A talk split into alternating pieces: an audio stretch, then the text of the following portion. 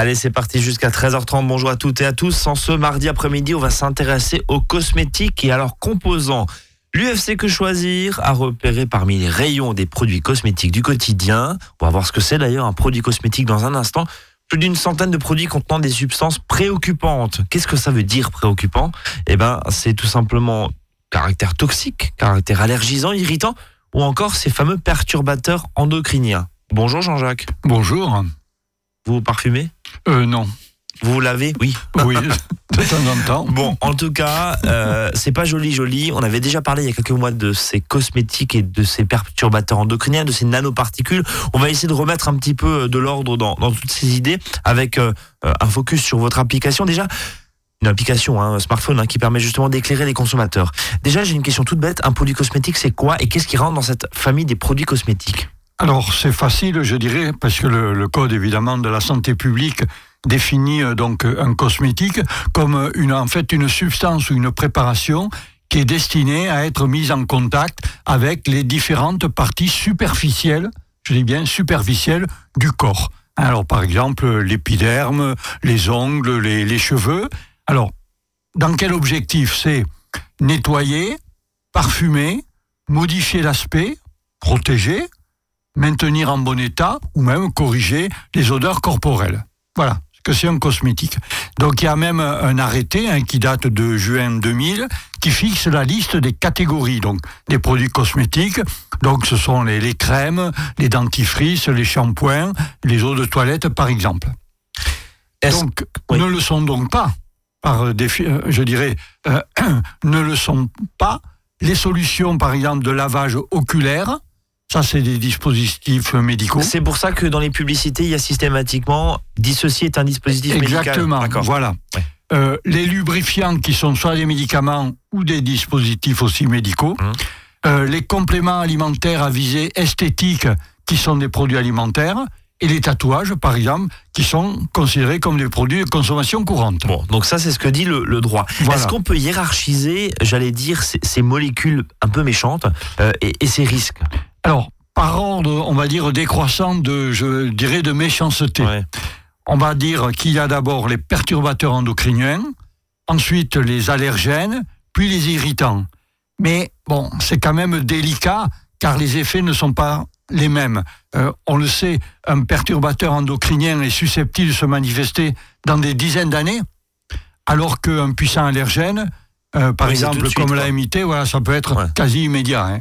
Euh, Jean-Jacques, on, parlait de ces nanoparticules. Est-ce qu'il y a des nanoparticules dans les cosmétiques? Alors, jusqu'à présent, on a identifié le dioxyde de titane et l'oxyde de zinc, qui sont des, euh, des filtres donc solaires, euh, les deux, et le dioxyde de titane, lui, qui est en plus un colorant. Alors, il y en a d'autres ingrédients qui peuvent éventuellement se présenter sous la forme de nano, mais disons, il n'y a pas de liste exhaustive. hein. Alors, théoriquement, les fabricants devraient indiquer, donc, euh, après l'ingrédient, entre parenthèses, donc, de, ils devraient marquer, par exemple, nano, pour dire qu'effectivement, cet ingrédient, il est sous la forme de nanoparticules, Juste- parce qu'il pourrait ne pas l'être. hein. Redéfinissez-nous juste ce que c'est nanoparticules, Jean-Jacques. Alors, nano, c'est une particule qui est, je dirais, plus que microscopique. Tout petit, tout petit. Et ça, on ne sait pas comment ça évolue. Comment ça Exactement. encore. Ah. Une particule peut être dans un état entre guillemets normal Ouais. ou un état de nanoparticule. Alors, on ne sait pas exactement si cette réglementation-là, elle est donc respectée au pied de la lettre, hein, parce que, disons, on n'a pas encore de méthode d'analyse, disons, qui permet de contrôler le respect de cette réglementation. Une dernière euh, question, euh, et après on, ferme le chapitre justement de, ce qu'il y a dedans, et puis on, va ouvrir un, euh, focus sur cette application hein, qui permet d'éclairer les consommateurs. Euh, pourquoi il n'y a pas de date de péremption sur tous les produits cosmétiques? Parce que on se dit c'est quand même un produit qui est, Mais qui peut se dégrader, qui hein, peut se dégrader. tout simplement. Ce hein. qu'il y a dedans, c'est pas forcément, peut être peut-être dangereux potentiellement pour la santé au bout de quelques mois. Voilà. Euh, pourquoi? Alors, il y a une date de durabilité euh, minimale, donc c'est le à utiliser de préférence avant. hein. Alors, elle n'est obligatoire que si elle est inférieure à 30 mois. Euh, ça veut dire donc que s'il n'y a pas de date, ça veut dire donc que le produit que vous avez acheté se conserve plus de 30 mois. Bon. Voilà. Ça c'est dit. Un retour sur cette application. Euh, Jean-Jacques, vous aviez lancé en mars 2018 une application qui permettait un petit peu de d'éclairer les consommateurs. Dites-nous en plus. Voilà, donc elle était partie sur une base de, de 5000 euh, produits. Hein, Ouais. Et donc, euh, on vient de lancer dans une nouvelle application, euh, donc qui s'appelle Quel Cosmétique, et grâce aux utilisateurs qui nous ont fait euh, parvenir. hein. Alors nous, je dirais, c'est au niveau national, évidemment, c'est pas localement. hein. Bien sûr. Donc, ils nous ont fait parvenir des codes barres et des photos des produits euh, manquants. Donc, aujourd'hui, on a à peu près 120 000 références. hein. Énorme. Alors, oui, il y en a à peu près 99 000 qui sont à risque et quand même 24 000 qui sont sans risque que l'on va pouvoir euh, consulter. Donc c'est facile, c'est simple. hein. Donc euh, puisque actuellement il y a 800 000 personnes quand même qui ont téléchargé donc notre application via donc euh, l'App Store ou Google Play. hein. Alors, on va vous faire un peu de pub là cet après-midi. Alors, pour l'application, encore une fois, lancée par l'UFC Que Choisir National, hein, mais faites partie de la même famille, vous êtes la représentation euh, régionale, locale de, de l'application euh, et en tout cas de la de l'association euh, de consommateurs. Euh, les améliorations, qu'est-ce qui se, voilà, qu'est-ce que permet cette application pour ceux qui l'auraient pas encore téléchargée? Voilà, donc cette deuxième version, hein, donc d'ailleurs la mise à jour se fera automatiquement, hein, donc il ne faut pas la refuser. hein, parce que c'est même très très important. Alors parmi les améliorations, il y a l'historique des scans, hein, comme il est difficile hein, parfois de se souvenir entre deux visites si on a scanné un produit, donc et quel a été le verdict finalement de l'appli. Donc euh, cette application va conserver désormais l'historique des scans. Donc- Donc, on peut comme ça s'y reporter à tout moment. On est d'accord, on prend ce cosmétique dans le rayon, on le passe avec cette application, on prend la photo, le code barre et ça nous permet de donner en fait euh, tout ce qu'il y a dedans. hein. Voilà. Elle sert à ça cette application. Exactement. Euh, autre amélioration? Oui, alors les catégories. Donc on a ciblé davantage les catégories. Donc on a comme catégorie donc adulte, bébé, femme enceinte qu'on a dissocié de- des enfants, enfants et adolescents. Donc on entre son profil euh, sur son euh, donc smartphone, on entre son profil et on voit les réponses donc qui nous concernent. Euh, un filtre permet d'ailleurs de voir, de ne voir apparaître, on va dire, que les produits, par exemple, sans risque. Oui, qui, et qui nous concerne en tant que femme enceinte, Exactement, en tant hein. qu'enfant. oui. Alors, on peut également euh, être alerté de la présence d'allergènes de parfum ou non. Euh, il en existe, il faut quand même savoir, 26 euh, qui sont soumis à une déclaration obligatoire hein, par la Commission européenne. hein, 26. hein. Donc, on peut savoir euh, s'il y en a, évidemment. Alors, il y a d'autres allergènes hein, qui peuvent déclencher euh, fréquemment des réactions, qui peuvent être, qui sont aussi signalées systématiquement, en plus donc des, des 26 là, euh, qui sont obligatoires. Euh, Jean-Jacques, euh, pour comment on interprète en fait les résultats? Il y a quoi? C'est un code couleur? C'est une note? Co- Comment comment cette application fait la distingue en fait les, les cosmétiques entre Alors, on a utilisé des pictogrammes et c'est le plus facile. Donc, vert, aucun risque qui sont, attention, identifiés à ce jour. D'accord. Vert à rouge, donc évidemment, risque significatif. Et c'est accompagné de lettres de A à D à destination des daltoniens. D'accord. Oui, donc c'est Eh le oui. double langage et évidemment. Exactement. Donc A, ça va.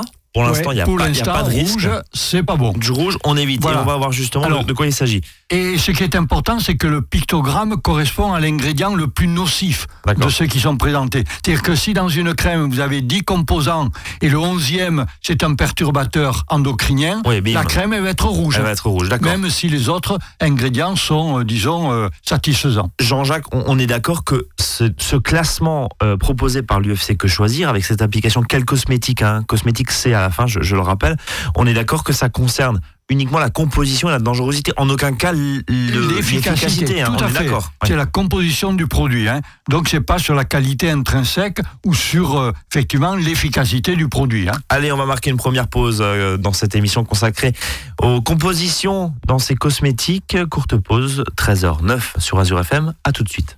À votre service, le magazine pratique qui vous facilite le quotidien. 13h, 13h30 sur Azure FM.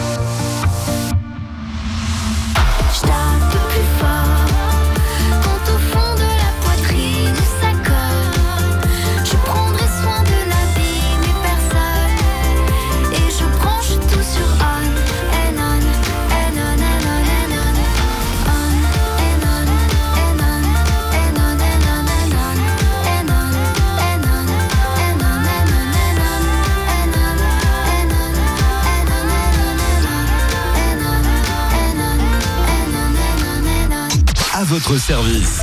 13h, 13h30 sur Azure FM, avec Brice et ses experts. On parle cet après-midi de la composition des cosmétiques avec Jean-Jacques Bott, président de l'UFC Que Choisir du Haut-Rhin. Bienvenue pour ceux qui nous rejoignent euh, dans cette émission. On est ensemble jusqu'à 13h30. Alors, cette application Quel cosmétique euh, Dernier point, c'est une notion de, on m'a dit, de, de liste positive. Qu'est-ce que c'est? Oui, euh, lorsque par exemple le, le produit que l'on recherche contient des ingrédients qui sont indésirables, Oui. Euh, il suffit donc d'un clic pour voir s'afficher une liste d'homologues qui sont plus recommandables. D'accord. Donc le- la correspondance en mieux, quoi. En gros. Exactement, voilà. Euh, alors, par exemple, pour savoir aussi euh, pourquoi un produit hérite d'une mauvaise note, donc il suffit de cliquer sur le pictogramme de couleur et l'ingrédient qui est incriminé va s'afficher avec des explications sur sa nocivité. Alors, euh, bon, ça, on a compris comment elle fonctionne. Moi, j'ai juste une toute petite question. Euh, vous n'êtes pas les seuls à faire euh, des applis qui Tout permettent fait. un petit peu de guider le, le consommateur. Pourquoi il n'y a pas les mêmes résultats? Alors, ben, je dirais tout simplement. C'est quoi C'est une question de méthode? Oui, parce qu'on n'a pas les mêmes critères de classement. hein. D'accord Euh, certaines applis dont tiennent compte, par exemple, de l'impact des cosmétiques sur l'environnement. C'est pas le cas pour Non, vous. C'est uniquement la santé. Pour le moment, on le fait sur la santé, euh, disons, en tout cas pour le moment, dans un premier temps. Bon, on peut bien On imaginer que c'est compléter par la suite. que si une crème est bourrée de nanoparticules, c'est pas forcément bon euh, pour la nature, pour l'environnement. Voilà, Tout à forcément, ça fait, se hein. retrouve dans les dans les eaux de lavage Voilà. et dans les douches. hein. Donc Bon, on a, nous, euh, préféré nous, nous concentrer sur la santé, donc dans un premier temps. Et euh, autre différence aussi, on classe les ingrédients donc en indésirables seulement si des études solides, je dis bien, montrent sans ambiguïté. C'est ça qui est important, leur nocivité. Donc on n'est pas sur de l'à peu près, on n'est pas sur l'approximatif. voilà, Ouais. On est resté sur des choses qui sont non ambiguës. Euh, dernière question, et, et après on avance sur euh, éventuellement les alternatives, et on va parler de cosmétiques naturels, cosmétiques bio, est-ce que ça marche? On va en voir dans, dans, dans un instant. Euh, cette appli, vous la faites tourner comment? Elle est payante? Oui, voilà. Donc, non, justement, elle est, Elle est gratuite. Elle est gratuite. Et c'est important parce que finalement, elle est financée grâce donc à un fonds de dotation que nous avons au niveau national, alors qui est alimenté par les dons que peut faire toute personne, hein, tout consommateur, euh, pas un industriel. En hein. tant qu'association. Non. Mais c'est important, c'est important de le Exactement. rappeler. hein, il faut savoir comment On elle rappelle que dans, la, financée. que, que dans la revue UFC Que Choisir, il n'y a pas de Il n'y a publicité. pas de publicité, exactement. Comme celle aussi de notre concurrent, mais néanmoins ami, Oui, 60 millions. de consommateurs. Il n'y a hein. pas de pub. Voilà, exactement. Donc on a donc un don, des dons. Et grâce à ça, on euh, donc finance cette application. Et puis il y a quelque chose aussi de très important que vous pouvez voir de temps en temps dans les, les grandes surfaces. Ce sont des, on obtient aussi, on peut obtenir des royalties euh, qui sont obtenues grâce à la commercialisation d'une licence qu'on appelle la note que choisir. Oui, on avait fait une émission là-dessus. Exactement. En gros, Donc, vous, on fait vous des tests dans notre revue. un sèche-linge, un grippin, par Voilà. exemple. Donc s'il a plus de 14 sur 20, Ouais. on propose finalement aux fabricants de pouvoir euh, donc mettre sur son lave-linge, par exemple, le logo Que Choisir, Oui. euh, testé par Que Choisir, note 14 sur 20.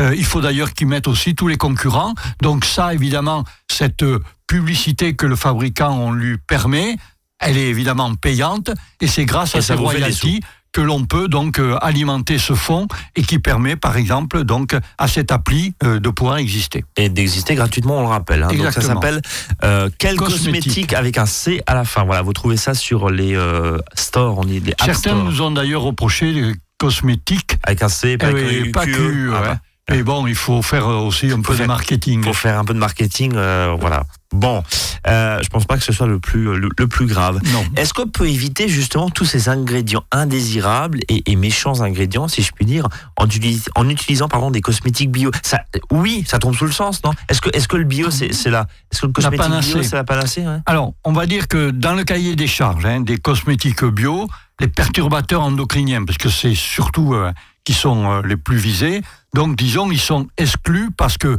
globalement les ingrédients donc issus de la pétrochimie sont interdits hein, Oui. dans, Ce ces, qui semble dans assez, des ce qui charges. semble voilà. assez logique. Donc ça constitue déjà euh, une garantie.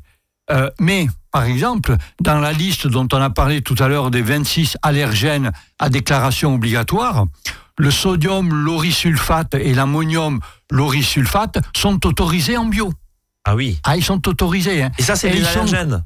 Eh, ils sont susceptibles de provoquer des irritations. Alors, c'est pas les plus méchants. D'accord, mais, mais, Mais- c'est pas une garantie finalement. ce Exactement, hein. D'accord. Donc Voilà. faut quand même regarder. Exactement. Donc, dans les produits bio, attention, euh, ces allergènes existent. En revanche, les produits bio qui utilisent beaucoup d'huile essentielle peuvent être, de, ce- par ce biais-là, pourvoyeurs d'allergènes aussi. Aussi, oui, donc ça, ça oui, on en parle régulièrement dans cette émission Eh oui. avec, euh, avec Magali Schweitzer Donc- qui est aromatologue. Exactement. Attention aussi Donc, quand il faut on a... levier. Les produits bio, c'est pas la panacée. Ok. Euh, ces produits sont certifiés. C'est- quoi les labels aujourd'hui? Alors, il y a effectivement une- des certifications hein, par des organismes donc euh, qu'on appelle certificateurs que l'on connaît tous, hein, en particulier EcoCert. hein. Mais vous avez aussi euh, BDIH, hein, D'accord. puis il y en a d'autres. Ça, on peut leur faire confiance? Bon, alors, c'est un gage de sérieux. D'accord. Voilà. hein. Euh, alors, il y a aussi le label euh, Natru. Oui. hein, donc, qui a été euh, lancé en 2008, lui, dont bénéficient d'ailleurs les produits Véleda. Alsacien, on. Exactement, hein, c'est pour ça qu'on en parle, hein, qui est le seul, lui, à garantir à l'heure actuelle qu'un produit contient exclusivement des ingrédients naturels, encore que naturel, hein, ça peut être aussi un Ça peut, ça peut allergène, on, on la nature, oui. euh, il y a aussi des poisons dans la nature. Il faut pas l'oublier. Voilà. Alors attention, hein, euh, des mentions de type par exemple testé sur la peau sensible, ça c'est pas encadré, ça ne signifie rien. Hein. C'est un peu comme les, les labels dont on a déjà parlé. produit de l'année, et produits de l'année. Ouais, hein. C'est du même acabit. hein. Parce que parce qu'une peau sensible a forcément plusieurs sensibilités selon, selon l'individu. des peaux qui sont différentes. C'est hein. c'est logique. Euh, un point sur une réponse, et, et là j'aimerais bien une réponse très claire. Euh, Est-ce qu'on peut faire confiance à l'étiquetage? Euh, Autrement dit, même sur un produit bio, on a vu qu'il peut y avoir de l'ammonium lauryl sulfate, bon, qui est un allergisant, un allergène. Est-ce que l'étiquetage, on peut lui faire confiance Alors, la réponse, c'est la suivante. Tous les ingrédients qui sont inten- intentionnellement introduits doivent être étiquetés. Alors, ils sont indiqués par un ordre d'importance, sauf ceux qui sont présents à moins de 1%, qui peuvent être listés dans un désordre. Mais même en Donc, dessous y a d'un un pour cent, il y a forcément, Voilà. même un pour cent, ouais. Tout doit être étiqueté. Au-dessous d'un pour cent, c'est dans le désordre. D'accord. Et au-dessus d'un pour cent, C'est en dans un ordre qui est décroissant. Et c'est pour ça que d'ailleurs, dans, dans la crème, bah, au début, c'est bien souvent aqua, l'eau. Hein. Il y a, a bien sûr Exactement. C'est c'est beaucoup d'eau aussi. Euh, Est-ce que nous, consommateurs, on a, on a moyen, si je puis dire, de dire aux fabricants, ça suffit, euh, on n'a pas du tout envie de se crémer avec des perturbateurs endocriniens, de, de, de, de, se brosser les dents avec, euh, je sais pas moi, du silicone et des nanoparticules. Est-ce que euh, il y a un moyen Alors, euh, J'ai envie de dire bah, de pas l'acheter, ça, ça a l'air assez simple. oui, on va dire ça. Ouais. Parce que finalement, l'appel au, au boycott est interdit en France. Oui. Donc finalement, effectivement, ben, c'est à nous à n'acheter que des produits qui ne contiennent pas de substances indésirables, euh, afin donc finalement que les, les producteurs, les fabricants, ils abandonnent hein, l'usage de ces ingrédients, quoi, sans attendre l'évolution Il n'y de a la pas de demande, il n'y a pas réglementation. d'offre. hein, ça, c'est la loi du marché, on est Elle d'accord. est là, voilà. Mais, mais au bout d'un moment, vous, vous êtes, euh, vous représentez l'association de consommateurs UFC que choisir. Au bout d'un moment, euh, il y a un truc qui s'appelle des class action. On en a déjà parlé dans cette émission, des actions de groupe. Est-ce qu'au bout d'un moment, une association peut pas dire arrêtez de nous prendre pour des pour des pimpins, euh, arrêtez de tartiner, arrêtez de nous vendre des crèmes qui sont bourrées de substances chimiques dont on ne sait pas, on ne connaît pas les, les, les, les, les conséquences pour la santé à long terme, à moyen terme ou à long terme. Est-ce qu'au bout d'un moment, il n'y a, pas quelque chose à faire? Alors, au Au-delà niveau- de, de pas les Oui. acheter, bien sûr, Alors, mais au niveau juridique, la- l'action, la, classe action à la française n'a aucun sens.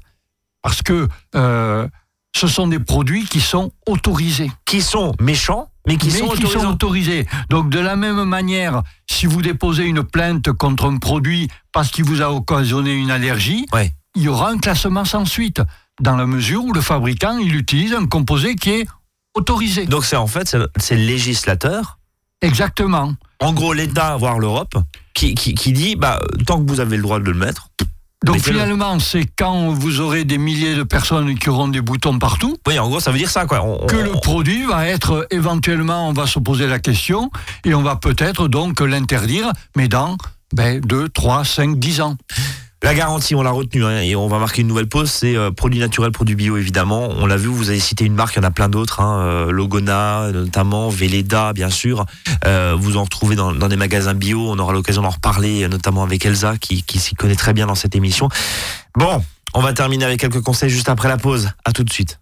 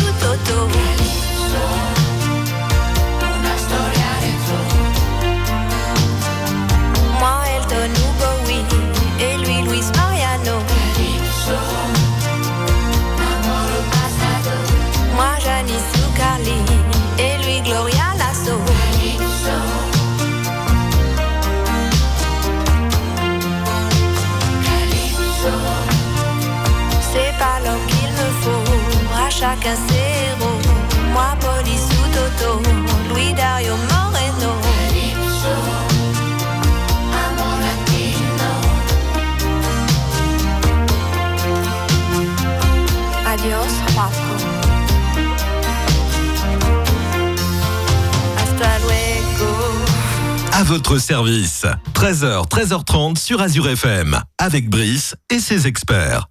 On parle cet après-midi des cosmétiques, voilà, et de leurs méchantes substances. Euh, si on résume un petit peu tout ce qu'on s'est dit depuis 13 heures, Jean-Jacques, et finalement, quels seraient les conseils que vous pouvez nous donner à nous, euh, bande de consommateurs un peu ignorants des fois et assez floués par l'industrie des cosmétiques, hein. parce que c'est pas tout à fait. Et on euh, peut excuser les consommateurs, justement. C'est pour ça que l'application qu'on a mis euh, en place va permettre aux consommateurs, disons, de ne pas acheter. Donc Ouais. ces produits qui euh, contiennent des composés qui sont Et puis, Il y indésirables. a juste un, je, je me fais l'avocat entre guillemets du diable, euh, si je puis dire, euh, même si le, le terme est mal choisi, mais tout le monde peut pas forcément se permettre d'acheter une crème biologique qui est forcément plus chère qu'une crème dite conventionnelle ou classique. Faut juste le rappeler aussi. Hein. Voilà. Euh, un, un dentifrice ou, ou une crème ou un déodorant euh, bio, c'est pas le même tarif que les déodorants des très très grandes marques euh, de l'industrie euh, cosmétique et pétrochimique. Alors, On est savoir, d'accord. savoir que lorsqu'on est une personne aussi à risque, d'en être évidemment encore plus prudent. Bien sûr. Je pense aux enfants, aux bébés surtout, hein, euh, voilà, et aux, aux femmes qui sont enceintes. Les fabricants, alors c'est vrai qu'ils ont beaucoup de mal à se passer de certains de ces produits. hein, donc je ne vais pas les excuser, mais c'est vrai que ce n'est pas toujours évident, euh, disons, euh, d'y arriver. Euh, ensuite, euh, peut-être un conseil, ne pas se précipiter aussi dans son armoire hein, pour se débarrasser voilà, de, de tous les produits tout d'un coup cosmétiques parce qu'on a trouvé un produit qui pourrait être indésirable. Euh, ben, on voit parce que certaines, sur certaines personnes, ça ne fera peut-être pas effet.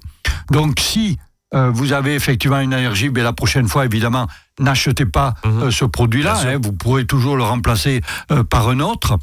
Euh, concernant les, les perturbateurs endocriniens, bon, eux, c'est vrai qu'il faut les éviter à tout prix, surtout sur les, les, les personnes à risque dont je, je viens de, de parler.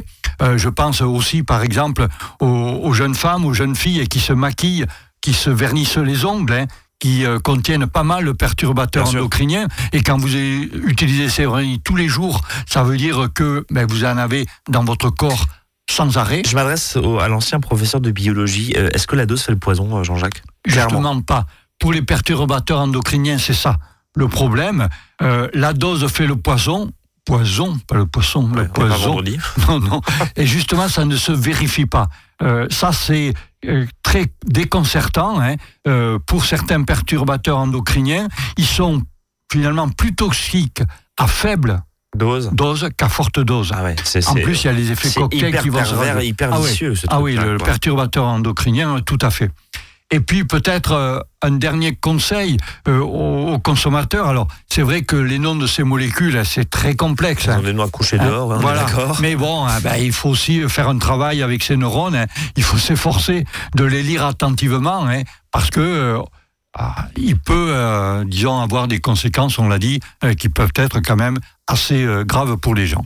Quel cosmétique Cosmétique avec un C à la fin, c'est l'application gratuite euh, que propose l'UFC que choisir. Et puis, si on a d'autres soucis, peut-être pas forcément de vernis à ongles ou ou de dentifrice ou de crème à raser, mais on vient vous voir. Voilà, hein, donc euh, on a notre site internet donc orin.ufcquechoisir.fr, euh, réseau social sur Facebook, et si vous voulez euh, me voir en particulier.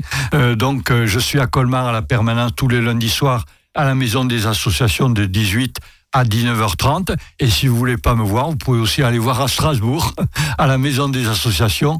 Notre association locale tient aussi des permanences à la maison, donc je disais des associations, place des orphelins à Strasbourg. C'est parfaitement très clair. Merci beaucoup, Jean-Jacques. Je vous souhaite une très belle après-midi. Nous, on se donne rendez-vous demain, 13h, 13h30. Salut à tous.